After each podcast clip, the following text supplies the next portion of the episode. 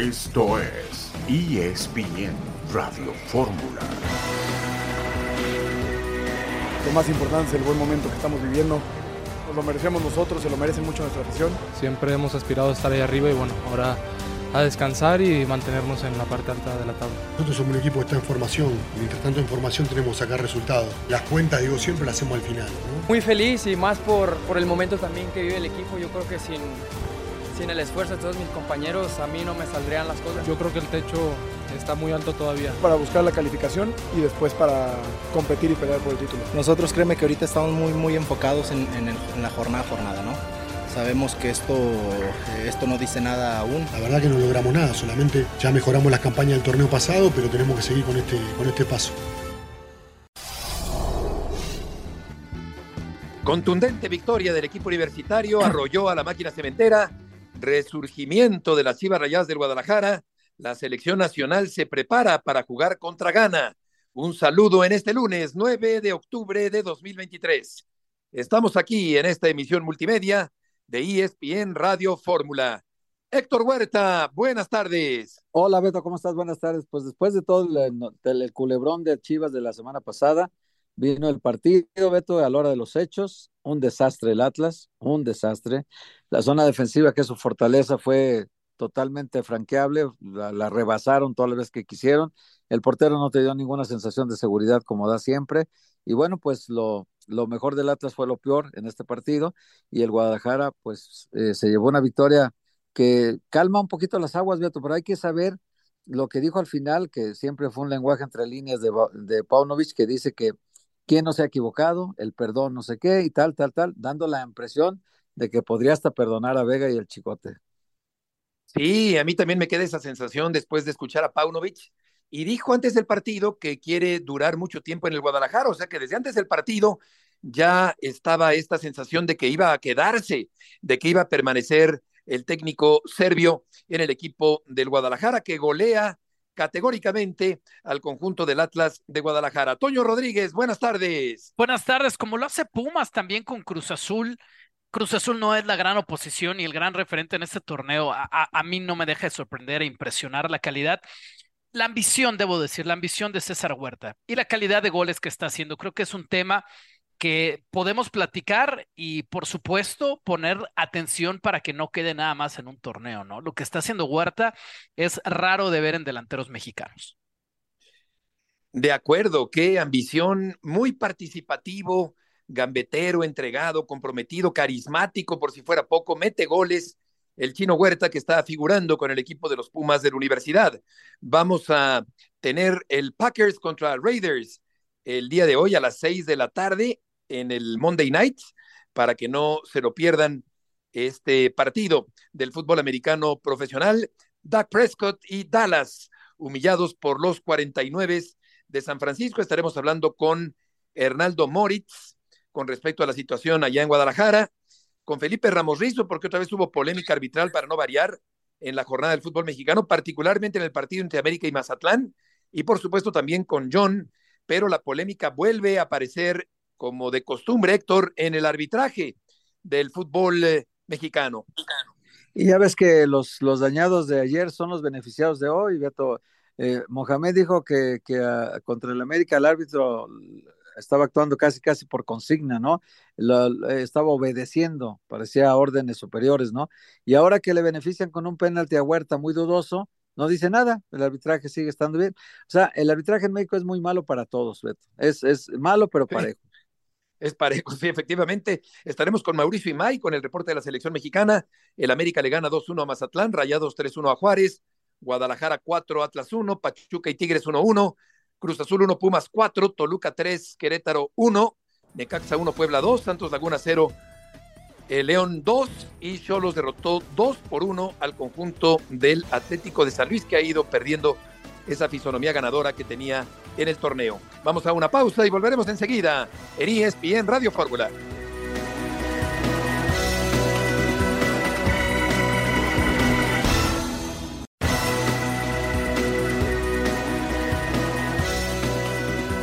una semana tan difícil eh, para nosotros, llena de eventos, eh, se sobrepuso a, todo esto, ha mostrado un espíritu fantástico, unidad. Nos sentimos perdonados desde el primer minuto y esto puede ser el momento de, resurgimiento como lo hablamos. Creo que ahora se inicia una nueva temporada para nosotros. Creo que demuestro en todo lo que hago que yo quiero estar aquí, que desde el primer día que vine dije que yo quiero estar aquí mucho tiempo y quiero ganar aquí. Yo no he hecho nada mal, yo no puedo responder a, lo que se, escribe, eh, pero desde luego yo eh, como dijo Caño ese día, a muerte con ustedes. Y voy a, a, darlo todo hasta, hasta que me quieran aquí, sinceramente. Y esto depende mucho de ustedes, depende del rendimiento del equipo y el rendimiento del equipo depende de, de, de la unión que tenemos, que hemos logrado tener hoy. Esta semana, por lo tanto, la califico como la determinante y este partido y este día como el día de resurgimiento que estamos buscando, pero todavía por hacer. Por ese camino no voy, sinceramente. O sea, no puedo ir respondiendo a las cosas que yo no controlo, ¿no? que están fuera de mi control. Yo simplemente les digo lo, cómo yo me siento, me pongo defensivo, porque no entiendo por qué me están, siguen preguntando. Ya lo he dicho, ¿está claro? ¿No está claro? No me pregunten más. Estoy aquí, listo. No me van a preguntar más. Y el día que no estoy aquí es porque no me quieren. Acabó enojándose Paunovic al final del partido frente al conjunto del Atlas de Guadalajara. La pregunta del día es eh, en torno al Guadalajara, precisamente el día de hoy, si Vega y Chicote merecen otra oportunidad. Por lo pronto, el eh, técnico habla de manera muy convincente de que se queda Hernaldo Moritz en el equipo del Guadalajara. Correcto, Heriberto. Buenas tardes para todos, compañeros. Un gusto saludarlos. Efectivamente, tocó varios temas. Eh, también esto de eh, Alexis Vega y Cristian Calderón eh, habla en ese sentido de que hay que ver quién quiere ser perdonado y quién no que están dispuestos a perdonar y que quiere perdonar, pero que habrá que ver si se lo ganan y si se lo ganan con acciones, ¿no? Y ahí, de acuerdo a la información que tenemos, es que quien eh, estaría más dispuesto a, llegar a un acuerdo, a, negociar su permanencia, a tratar de solicitar otra oportunidad es Alexis Vega, a quien le quedan todavía contrato hasta verano, como lo hemos venido platicando. En cambio, Cristian Calderón, pues eh, terminaría simplemente este, este semestre y se iría ya de se está perdiendo, se está perdiendo, Héctor, la comunicación, con Hernando Moritz. Sí, sí, sí, yo me quedé también así, este, en silencio, por lo mismo que no sabía si En ascuas. Sí, eh, yo le quisiera preguntar a Hernando, ojalá que lo retomemos pronto, porque fíjate que dio, dio dos frases, Beto, en lo que dijo Paunovic, que, que ahorita pasamos. Yo estaré aquí hasta que me quieran aquí, dijo. Y luego, eh, al final, cuando estaba ya más enojado, dijo, el día que no esté aquí es porque no me quieren. Entonces, este de que no me quieren habla evidentemente de la directiva. Es decir, estamos ahí intuyendo una posible fricción que tenga ya con Fernando Hierro o con el propio Mauri Vergara. O sea, estaré aquí hasta que me quieran. Ah, caray, ¿quién? La gente lo puede querer o no querer y sigue ahí. Pero los jugadores lo pueden querer o no querer y sigue ahí. Pero la directiva, si lo quiere o no lo quiere, puede cambiar las cosas, ¿no? Claro, sí, sí, tiene muchas lecturas. Vamos a ver si Hernaldo ya está de regreso, porque eh, sí, empezó a encenderse, ah, le calentaron los cascos, como se dice en España, y él conoce muy bien España, a Paunovic, que a final de cuentas, eh, pues eh, termina por explotar en esta conferencia de prensa, Toño, y lo importante, lo periodístico es, a final de cuentas, más allá de estas declaraciones, es que se queda como técnico del Guadalajara, a pesar de que parecía que se iba. Y empieza a declarar como Pedro Caixinha enojado, ¿no? O sea, a mí me recuerda, si cierro los ojos, puedo pensar en Pedro Caixinha ya cuando regañaba reporteros y toda esa etapa, cuando le empezó a ir mal en Santos en su momento y también en Cruz Azul. Sí, Beto, esa es, la nota, ¿no? Que Chivas ganar el clásico está bien, es algo pasajero, pero la nota en el contexto de todo lo que pasó en la semana. Así como Héctor es tan hábil para, leer entre líneas, yo le quiero jugar un poco al maestro Héctor Huerta, ¿no? Jugar un poco a que tengo ese instinto, ese olfato que te caracteriza, Héctor. También dice en otra parte de la conferencia que acabamos de escuchar, yo no hice nada mal ¿A qué se está refiriendo? ¿Y por qué viene al caso decir si hizo o no algo malo? A, mí toda esta historia, a mí nadie me va a quitar de la cabeza toda esta historia de, pues que el plan, la jugada, quizás la estrategia de él, suya, su representante, le, le, quedó muy bien para revivir este equipo. Y está bien, es parte de ser líder de un grupo como Chivas que todos pensamos se le estaba yendo o se le fue por un rato de las manos.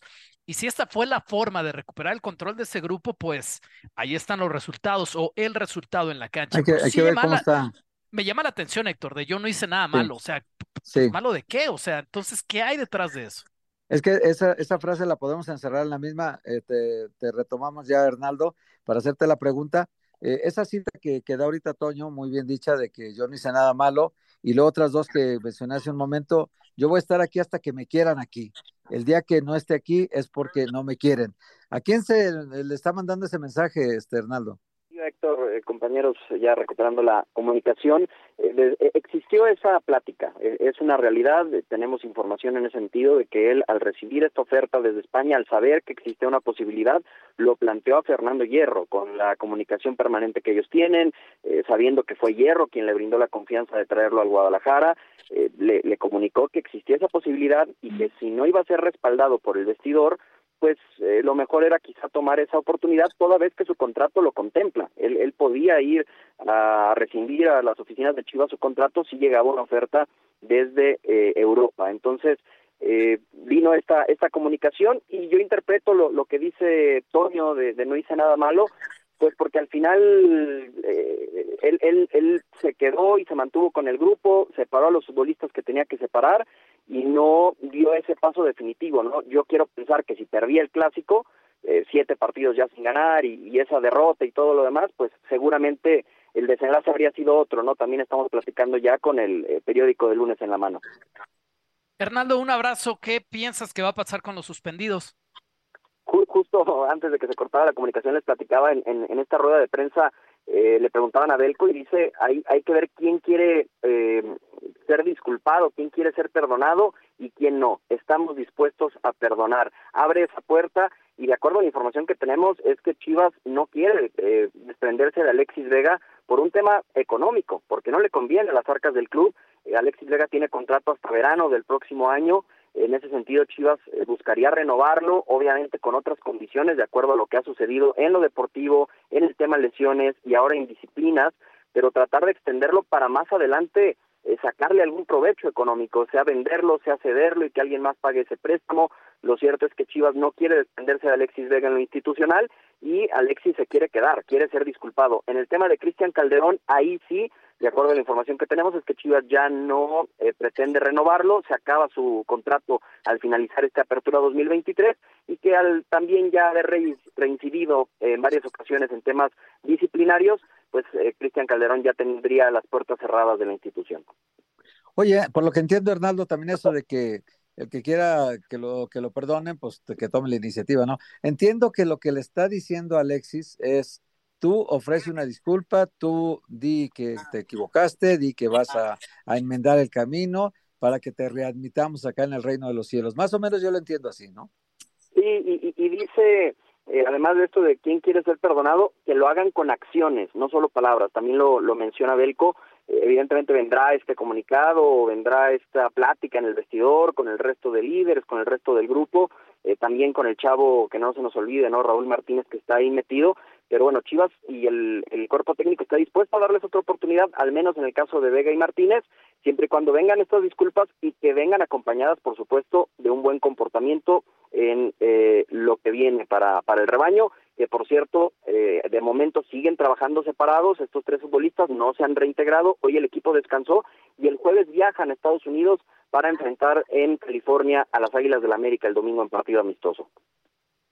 Claro, Raúl Martínez pues también ya tiene la edad suficiente como para decidir si se une al clan de los eh, reventados, eh, de los mal portados, pero también él forma parte de esta tercia de suspendidos momentáneamente. Vamos a ver en qué termina esta historia. Ronaldo, muchas gracias por la información.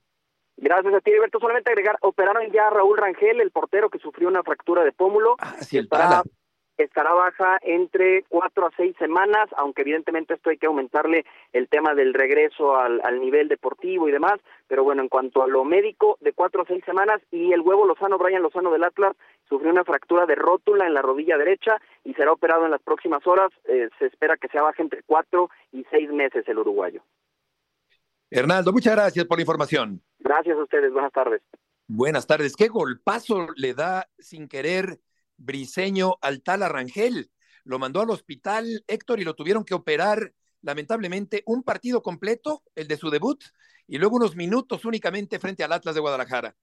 Es una de las, eh, un poquito de, de, ¿cómo se podríamos llamar? De torpezas que físicamente a veces comete el pollo briseño, Beto, porque es tanta la enjundia, la determinación que pone, que en este caso, el, el, cuando tú quieres protegerte con el codo, pues normalmente lo haces cuando viene el rival, ¿no? Viene el rival atacándote por un costado, pero cuando viene tu propio portero de este lado, ¿para qué mantienes el codo arriba, no? Y le dio un soberano codazo en la cara que le rompió el pómulo. Entonces, todo, por esas imprudencias del, del pollo briseño, esa enjundia mal canalizada, a veces comete este tipo de errores, o aquella patada que le dio a Giovanni Dos Santos, ¿te acuerdas que le abre la pierna el claro.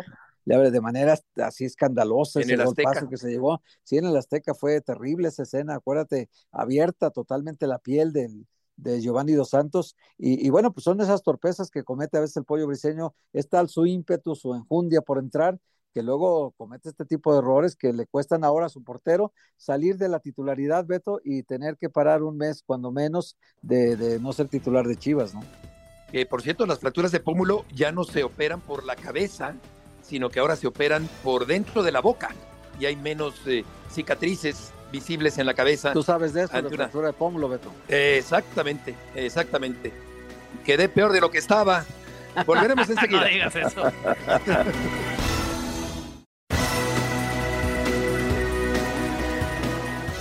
he hablado un poco bastante de este tema y hoy voy, voy a permitirme no comentar para no dar, no dar margen a, a muchos comentarios.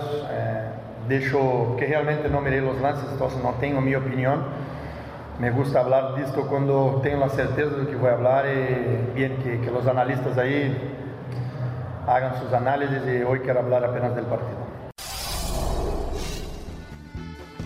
no se quiere meter en Honduras. Eh, Jardiné Toño con respecto al América, otra vez el arbitraje eh, por una supuesta falta de Lichnowsky está en la polémica. La victoria del conjunto del América sobre el equipo de Mazatlán. El América es evidentemente superior futbolísticamente al conjunto de Mazatlán. Yo creo que era falta, como también creo que el gol anterior de Lichnowsky en aquel partido también había sido falta. Las dos me parecen evidentes.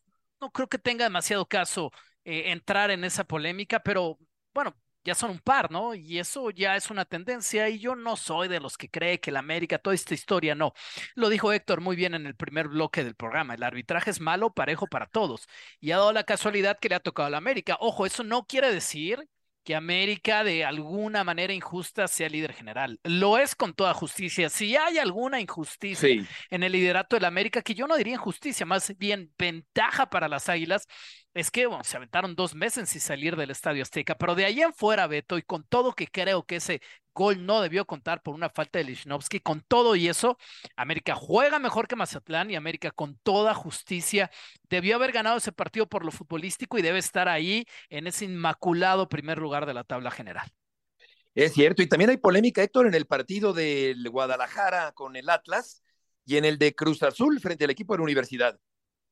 Bueno, en el del Atlas no tanto, Beto, porque realmente con árbitro, sin árbitro, a pesar del árbitro, el Atlas iba a perder. No fueron tantas sus fallas defensivas entre Camilo Vargas y Hugo Nervo, le dieron al traste a todo y entonces ya era muy difícil que el pudiera revertir un marcador. El, Atlas, el Guadalajara les ganó bien, no hay pretexto, el clásico se lo llevó de calle y, no, cuando ya te meten 4-1, ya qué disculpa puedes tener, ¿no? Pero sí en el caso de Pumas, por ejemplo, lo de Mohamed, que se quejó contra el América, que decía que el árbitro fue a obedecer órdenes, y ahora que le marcan un penal a favor, no dice nada, ¿no? Entonces, así es la cosa. En esto hay que aguantar porque igual te marcan a favor que en contra de una semana a otra, y así es el arbitraje en México, es malo pero parejo, Beto. Es, malo pero parejo. ¿Sabes a cuál me refiero, Héctor? Y ya tenemos a Felipe porque están repicando ya las campanas de los templos de Muyuguardia y Cafetales ante la llegada del árbitro justo a la de Santa María, que me parece, Felipe, buenas tardes, no pero creo que es roja. A ver qué opina el árbitro justo. Exacto, buenas tardes. buenas tardes a todos. ¿Te gustó la presentación, querido árbitro justo? ¿Mandé? ¿Te gustó la presentación? O la repetimos. me encanta, me encanta. O la También, también puedes decir desde, desde la baticueva, Beto. Ah, claro. Es, seguidor de Batman, el, árbitro justo, sí. Eh, fíjate que fue una semana de muchos errores, pero muchos, muchos, y, y esta semana nos deja ver que, que el, el árbitro es totalmente dependiente del VAR, ¿no? Hubo siete penales, los siete penales se revisaron en el VAR. Solamente uno, uno que sancionó César Ramos, fue en forma directa. Todos los demás, a pesar de que los árbitros estaban de frente, todos fueron a revisar porque ya no se atreven a sancionar, se han vuelto muy comodinos, la verdad. Y de la jugada que me dices de Santa María, pues es una clara expulsión, es una clara expulsión, pero eh, digo, cuando ves un partido, te das cuenta que el árbitro trae instrucciones de no expulsar. Y para mí, que a Donay le dijeron, no hay que expulsar en este partido, que terminen 11 contra 11, y este, porque también tenía que haber expulsado al portero de Atlas. Entonces, claro, en el penalti. Exacto, entonces definitivamente es muy claro, muy claro que, que la instrucción es terminar 11 contra 11. Que me parece ridículo que haya una ordenanza de ese tipo, porque te pueden partir una pierna, pero tú quieres seguir eh, eh, como comisión de arbitraje o eh, jugando con, con 22. Eh, te preguntaría, Felipe, si el segundo cobro de Huerta, del chino Huerta, en la cancha del Azteca, también se tuvo que haber repetido. Sí, sí, está bien repetido el primero porque el portero se adelanta, pero en el segundo penal ingresan dos jugadores de Pumas y uno de Cruz Azul. Entonces, cuando ingresan jugadores de ambos equipos, el penal se tiene que repetir, forzosamente, reglamentariamente. Oye, ¿y la de Lichnowsky que tanto se ha discutido? No, pues es que esa no tiene discusión, es una clara falta. Es descargar a un adversario o saltar sobre un adversario la que le quieras poner. O sea, eh, yo no sé qué está pasando con el arbitraje, que faltas tan claras, digo, a menos que les pese qué equipo es y que les pese anular un gol, pero tal parece que hay cosas que les pesan a los árbitros para decidir ciertas jugadas en los partidos. Felipe, un abrazo, Toño, por aquí.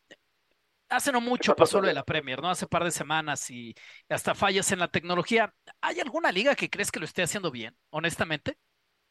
Pasión, determinación y constancia es lo que te hace campeón y mantiene tu actitud de ride or die, baby. eBay Motors tiene lo que necesitas para darle mantenimiento a tu vehículo y para llegar hasta el rendimiento máximo. Desde sobrealimentadores, sistemas de sonido, tubos de escape, luces LED y más. Si buscas velocidad, potencia o estilo, lo encontrarás todo en eBay Motors. Con más de 122 millones de piezas, siempre encontrarás justo lo que buscas. Y con Guaranteed Fit de eBay, tienes la garantía de que tu pieza quede perfectamente a la primera o se te devuelve tu dinero. Porque con eBay Motors, quemas llantas y no tu dinero. Con las piezas que buscas, a los precios que quieres, tu auto se convertirá en el MVP que te dará el triunfo. eBay Motors. ebaymotors.com. Solo para artículos elegibles se aplican restricciones. Mira, eh, la inglesa me parece que lo que, me, me, gustaba la forma en que estaban determinando rápido, sin tardarse tanto tiempo, el árbitro no tiene que ir tanto tantas veces al, al bar y se, y se reanudaba prontamente. Aquí eh, esta semana vimos un, una cuestión de cinco minutos para decidir un penal. Entonces, esa parte me gustaba de, del fútbol inglés, ¿no? Que son rápidos este, y en la mayoría de las cosas son certeros. Pero sí, también ya están cayendo en, en algunas situaciones de, errores, de apreciación del árbitro y de apreciación del VAR. Oye, Felipe, este, yo, yo veo como en México la aplicación del VAR, lo, lo veo como esto que dicen aquí en México, que echa la ley, echa la trampa. Entonces, Aquí, eh, con VAR, sin VAR o a pesar del VAR, se, se, equivocan siempre los árbitros. Ahora la cuestión es que ahora se equivocan y siempre quiere alguien responsabilizar a otro. El árbitro central eh, ve una cosa y dice, sí, la vi, pero mejor deja que los otros echen la bronca, ¿no? Y entonces le echa la bronca a los del VAR y los del VAR dicen también, bueno, pues entonces este árbitro ya que pita, ¿no? O sea, pues si le vamos a resolver todos los problemas, entonces ¿qué va a pitar? Y hay muchos que, que, que se están haciendo muy cómodos. Ahora, mi balance, Felipe, no sé, tú sabes más que nosotros de arbitraje, pero mi balance es que el arbitraje en México es malo, pero parejo, ¿no? Para todos. Sí, sí, totalmente de acuerdo contigo, ¿no? El hecho de que los árbitros vayan al bar no, no es, eh, no tiene como resultado que tomen la decisión acertada, ¿no? Lo Correcta, que ayer vimos claro. con Santander, de, de, anularle el gol a Cholos cuando el portero va y se estrella con González, es, es, es aberrante. O lo que hizo en Pumas contra Querétaro, donde el jugador se va cayendo y sanciona mano y expulsión. O sea, no solamente en la cuestión de apreciación, Héctor, en la cuestión reglamentaria se está Reglamentaria, no, ya de todo, sí. que es lo más grave en árbitros de, de, de Liga MX y mucho más en árbitros con gafete de FIFA. Oye, Felipe, eh, Adonai Escobedo tiene, eh, tiene características para convertirse en un buen árbitro. Sí, mientras lo dejen actuar libre, porque si va con la presión de que 11 contra 11 tenemos que terminar y eso, el árbitro ya va predispuesto y empieza a tomar decisiones este, equivocadas. Yo, yo lo venía viendo de, ya de algunas fechas para acá y me parece que había mejorado notablemente a diferencia de tres temporadas atrás. Pero cuando toman esas decisiones de no expulsar, de acomodarse las cosas, eso le hace mucho mal a un árbitro que va en crecimiento y que tiene posibilidades de encabezar el arbitraje mexicano, porque lo hizo bastante bien en partidos anteriores. Entonces, Sí. mientras no lo dejen actuar libremente, no solamente a él, sino a todos los demás, vamos a, a ver partidos donde hay jugadas de expulsión que no las quieren dar porque porque pues, la instrucción es terminen 11 contra 11. Eso, eso me parece eh, increíble, me parece absurdo. Eh, una última eh, de mi parte. Eh, al turco, Mohamed, lo, lo, lo castigan económicamente, pero la comisión disciplinaria puede reservarse el derecho de aplicar una sanción eh, castigándolo varios partidos más allá de lo económico. Claro, claro, por supuesto. Sí, por lo que habló del arbitraje. Bueno, también falta la, presión de la comisión de arbitraje, ¿no? Yo creo que ahí Armando ha mostrado mucha tibieza en las declaraciones de técnicos, de jugadores contra los árbitros, y me parece que ahí hace falta un poco más de fuerza para que en verdad ejerzan una sanción de partidos. Digo, no, no, no, yo tenía tiempo que, que, veí- que no veía que a un, a un técnico que declara en contra de los árbitros, de la forma en que declaró eh, Mohamed, no se le sancione con partidos y nada más una sanción económica. Entonces, por eso se sienten con la libertad de hablar Claro. cada semana y de presionar a los árbitros con declaraciones tan fuertes como las que él hizo. Exacto, eso fue el sábado en la noche, el sábado antepasado en la noche, y el miércoles tranquilamente el turco estaba dirigiendo a Pumas Sí. frente al Querétaro. Felipe, muchas gracias por tus aportaciones el día de hoy. No, hombre, un abrazo para todos. Buenas tardes. Claro que el código de ética, Héctor, pues es un pasquín de pacotilla, es, un, Sí. es, es letra muerta, nadie pela esa, esa, ese quijotesco eh, panfleto, y entonces, pues claro, pues eh, tú puedes decir lo que sea en el fútbol mexicano y no pasa nada. Claro, es una multa económica y la, la paga el club, y ni siquiera la paga el turco. O sea, o si la paga el turco, pues como quitarle un pelo a un gato, te volver a decir lo mismo y no pasa nada. O sea, hay que, en México el problema, Beto, es la ejemplaridad de las sanciones. Exactamente. No aplican una ejemplaridad para que entonces inhiba a los demás a cometer el mismo error que cometió el, el sancionado. Claro. Como se le sancionó ejemplarmente, por lo tanto, los demás es una lección hacia todos, es un mensaje hacia todos. Aquí vamos a aplicar mano dura, tolerancia cero. Como no se aplique eso, Beto, ah, cada quien haga lo que quiera y, y vuelven a declarar después, no pasa nada. Eso y la transparencia, ¿no? Si pudiera agregar Sí. algo. O sea, hay Sí, ligas Claro. profesionales en las que después de los partidos los árbitros hacen un reporte público, seguramente lo hacen a la comisión de arbitraje, pero un reporte público. Incluso hay ligas, por ejemplo, la NBA, como periodista puedes hacerle una, entre los periodistas se van turnando, de los que cubren la fuente, quién hace un par de preguntas a los árbitros. Y eso da transparencia. Exacto, aquí no Pero pueden hablar. No, Ujú. imagínate, en las chivas te piden la pregunta antes. O sea, tienes Sí, que sí, sí, mandársela sí. por correo Qué- qué aberración. y casi, Voy a ir mandando los de-. Las preguntas las de la jornada, de la jornada 17, a ver si me las aceptan. Volveremos, volveremos enseguida.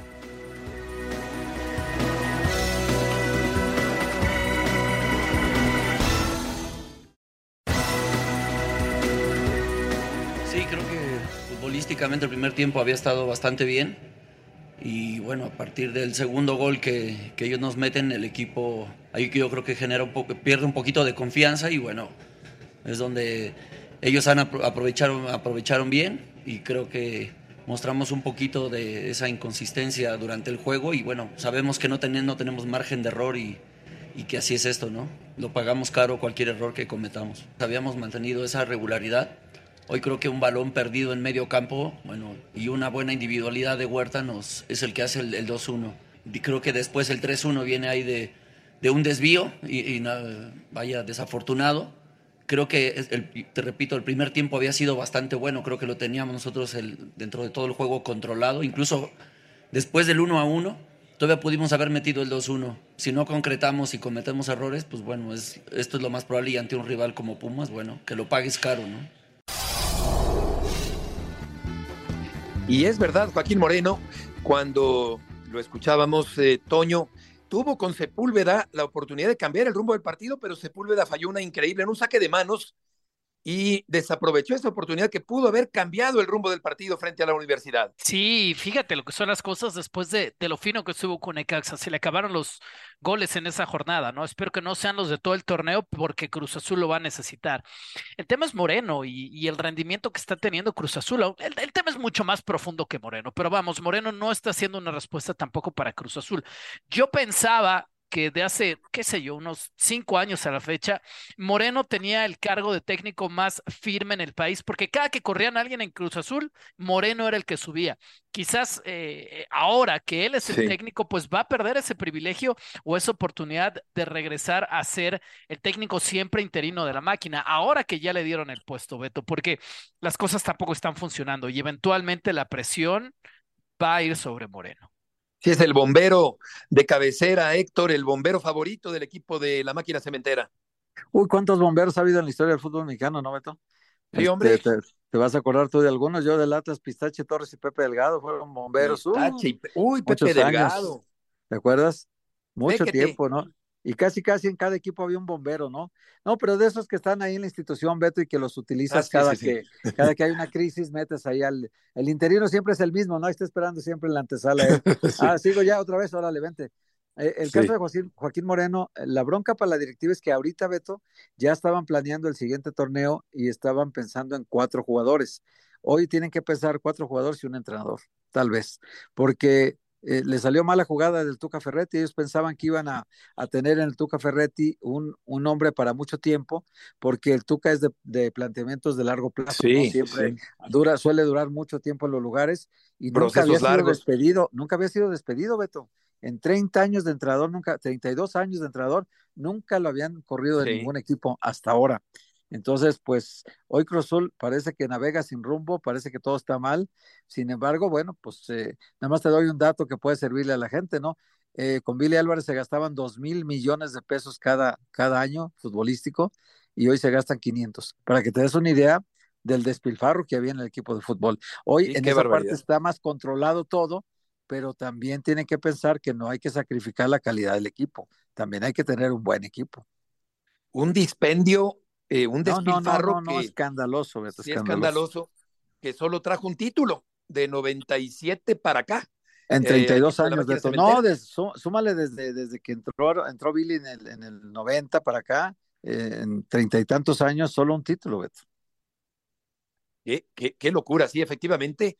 Y me acordé de Arpat Fekete, aquel húngaro que dirigió a varios equipos en el fútbol mexicano, que también Toño no habías nacido, creo, seguramente no, pero ese hombre, uy, a cada rato estaba en, un equipo diferente como bombero ¿sabes para tratar de salvar la, la, causa. Eran otros tiempos cuando había descenso, Beto. Entonces, eh, a mí ah. pasó que, que vivía en Guadalajara, íbamos a tomar café y me decía, yo dejo que los demás trabajen ocho meses porque ellos en ocho meses no van a ganar lo que yo gano en cuatro meses.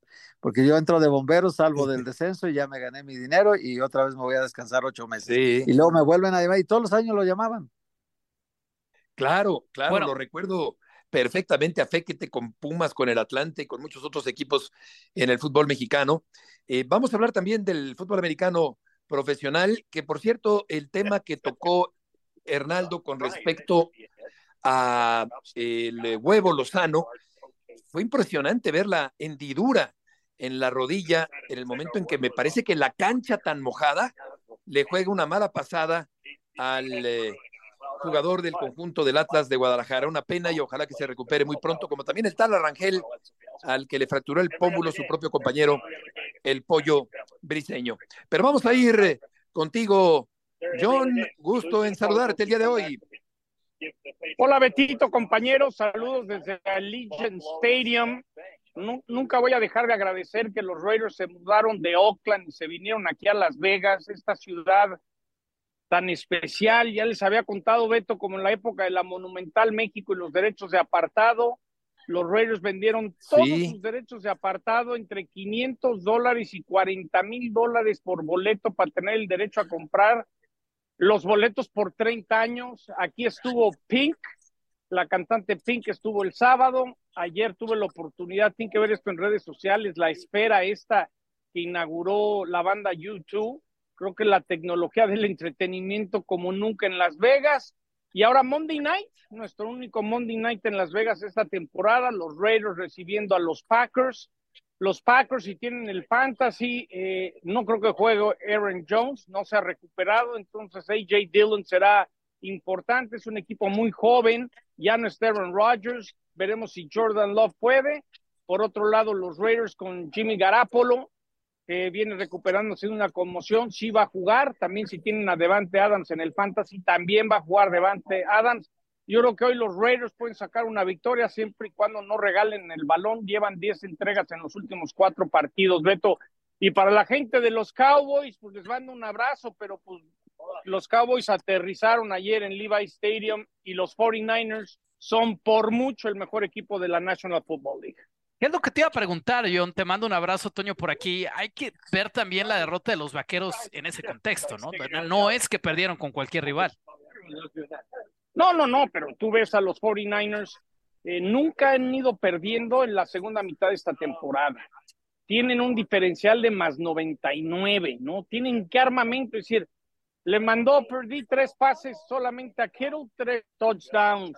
Tienes a a, a, Divo Samuel, a Christian McCaffrey, lo tienes a Bosa eh, defensivamente, una, una locura de, de, de, equipos. Hoy San Francisco, si Perdí no se lesiona, no creo que haya quien le pueda ganar.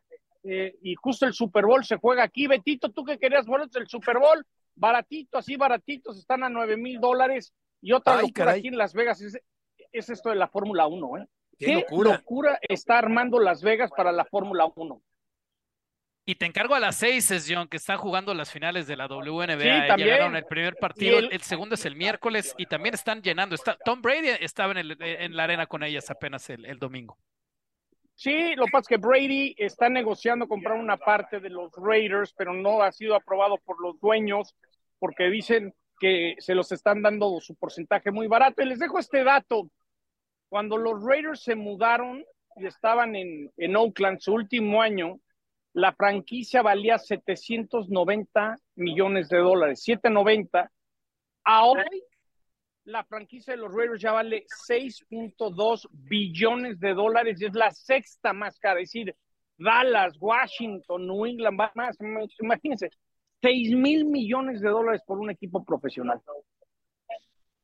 Oye, eh, aquí Héctor nos recuerda que, que, es momento del grito de cada lunes. Sí, sí. Eh, eh, Héctor, y más que con, el 4-1 y lo triste que debes de estar, más vale que diga, es lunes, es Monday, los Raiders y los Packers en Monday Night. Monday Night, Pablo y John lo que pasa en Las Vegas, se en Las Vegas. Monday Night Football, esta noche por ESPN. Perfecto, gracias John, un abrazo. Más, por favor, gracias. Buenas tardes, cada vez más agudo y, y, reventando el decibelímetro. El, el trotamundos de la información pero, pero lo, mantiene, mantiene el tono vivo a, base de tequila, Betito.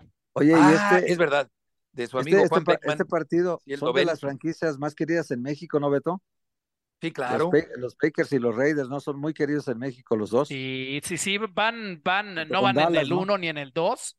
No, Dallas Pero por ahí del 3, 4, 5 sí puede ser sin problemas.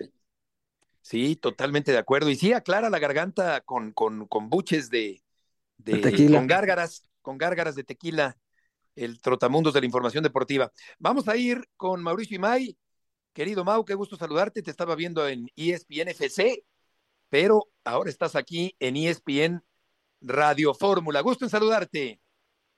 Les dejo las gárgaras y me quedo con el tequila, mi querido Beto. Fuerte abrazo para todos. Exacto. ¿Qué cepacol ni qué nada? Con tequila. Escuchó el llamado luego, luego. Sí, bien. Qué, qué bien dicho, Mau. Empezaste muy bien tu reporte. Aquí estamos, Beto, en eh, Charlotte, en, la puerta del hotel de concentración, porque de a poquito van llegando cada uno de los futbolistas que tienen que reportar a más tardar el día de hoy con eh, selección nacional. Los futbolistas que tuvieron participación con sus respectivos equipos entre viernes y sábado llegaron el día de ayer aquí al hotel y en este momento se encuentran trabajando en un complejo deportivo muy cerquita de lo que es el hotel de concentración.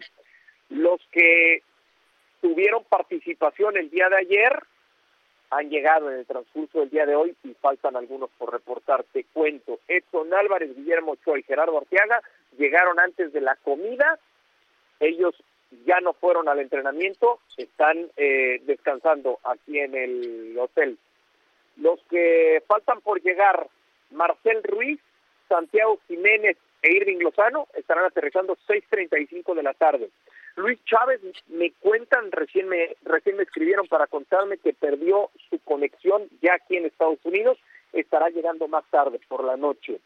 Y Orbelín Pineda y Jorge Sánchez aterrizan a las 7.40 de la noche, es decir, mañana Jaime Lozano en el plan ideal podrá contar con equipo completo.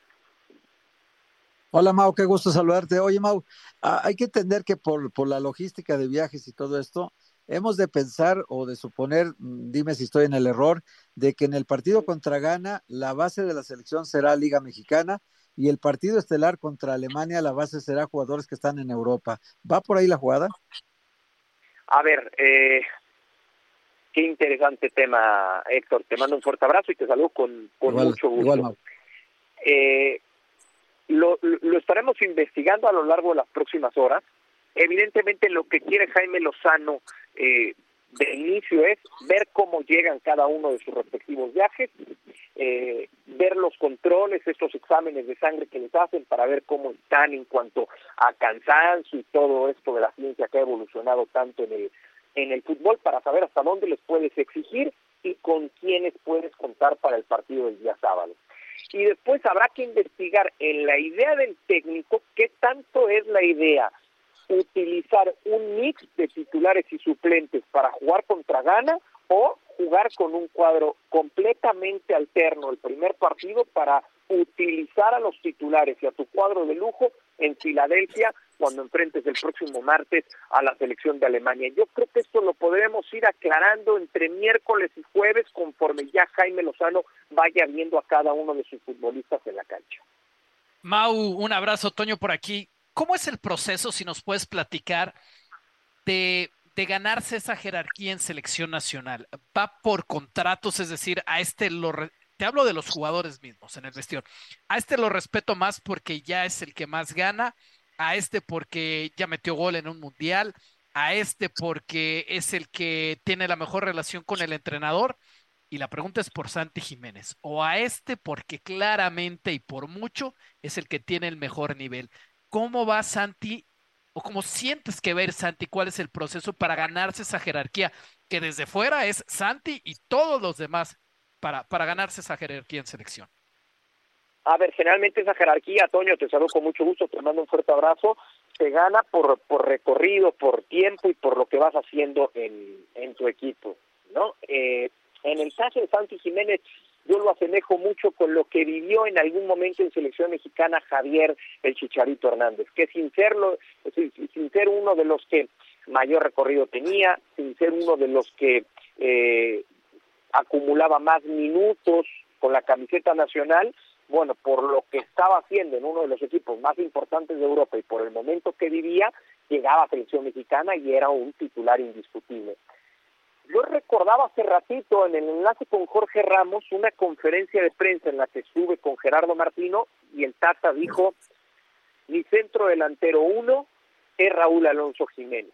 Bueno, me parece que en estos tiempos Jaime Lozano se tiene que comprometer en alguna conferencia de prensa, en alguna entrevista, a decir, hoy mi centro delantero uno es Santi Jiménez.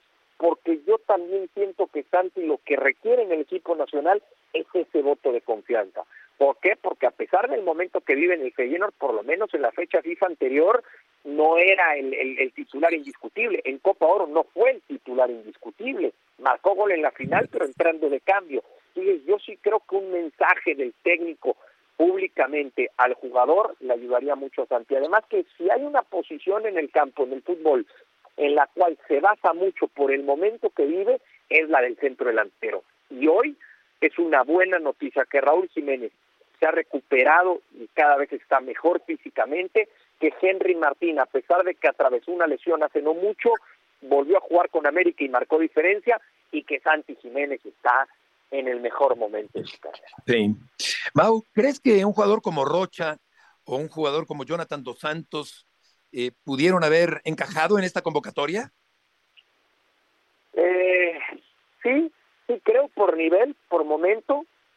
Aquí la pregunta es la de siempre, en lugar de quién, eh, Y es que en esa posición Edson Álvarez, en esa posición Luis Chávez, en esa posición el propio Romo, si pensamos en un interior, el chiquito Sánchez me parece de los mejores mediocampistas que tiene hoy por hoy eh, Jaime Lozano. Entonces es, es muy difícil porque sí creo que en el medio campo eh, esta selección mexicana cuenta con mucho talento, pero, pero sí es una realidad que el caso de Jonathan, por ejemplo, si mantiene ese nivel, yo creo que está en 3 y 2 de ganarse un lugar. De acuerdo, Mau, muchas gracias por la información. Un placer como siempre, caballero, les mando un fuerte abrazo. Y guarden Buenas tardes, y estamos llegando al final del programa en este arranque de semana. Gracias, Héctor Toño, buenas tardes. Que les vaya muy bien. Hasta mañana. Un abrazo. También, un abrazo. Buenas tardes.